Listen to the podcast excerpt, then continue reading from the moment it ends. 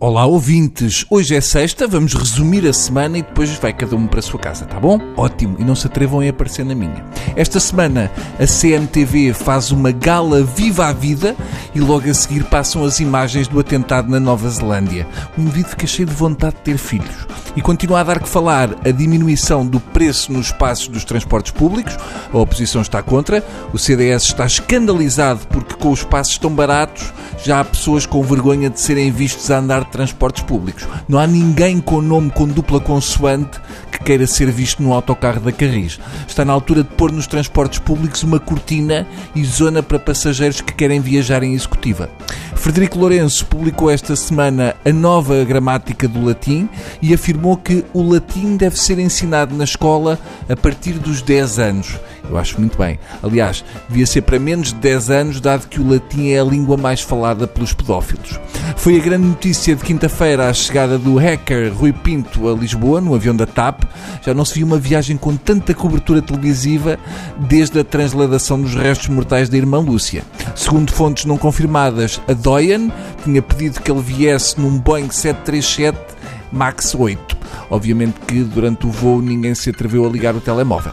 À chegada a Lisboa, Rui Pinto ameaçou aceder aos e-mails de toda a gente que se levanta para tirar as malas ainda o avião não parou. Rui Pinto chegou ansioso por ser preso depois de ter comido a refeição da TAP. A mala de Rui Pinto, ao passar na passadeira, reconheceu o dono pelo cabelo. Esta semana o governo nomeou Ana Catarina Gamboa, mulher do Ministro das Infraestruturas e da Habitação, Pedro Nuno Santos, como chefe do gabinete do Secretário de Estado Adjunto e dos Assuntos Parlamentares. O caso de Pedro Nuno Santos e de Ana Catarina Gamboa é a terceira relação familiar no governo. A ministra do Mar, Ana Paula Vitorino, é casada com o ministro da Administração Interna, Eduardo Cabrita. Mariana Vieira da Silva, ministra da Presidência e da Modernização Administrativa, é filha do ministro do Trabalho e da Segurança Social, José Vieira da Silva. Eu fiquei cansado Parece o resumo de uma telenovela da TVI. Só falta haver secretários de Estado gêmeos. No fundo, não é bem um governo, é uma árvore genealógica.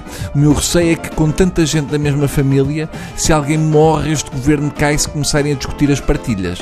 Entretanto, o governo de António Costa já deu a conhecer a ecografia do futuro secretário de Estado do Desporto. Já é demais, de tal modo que Assunção Cristas escreveu no Twitter, e cito, fui a pessoa mais odiada no concerto de 21 Pilots. Why?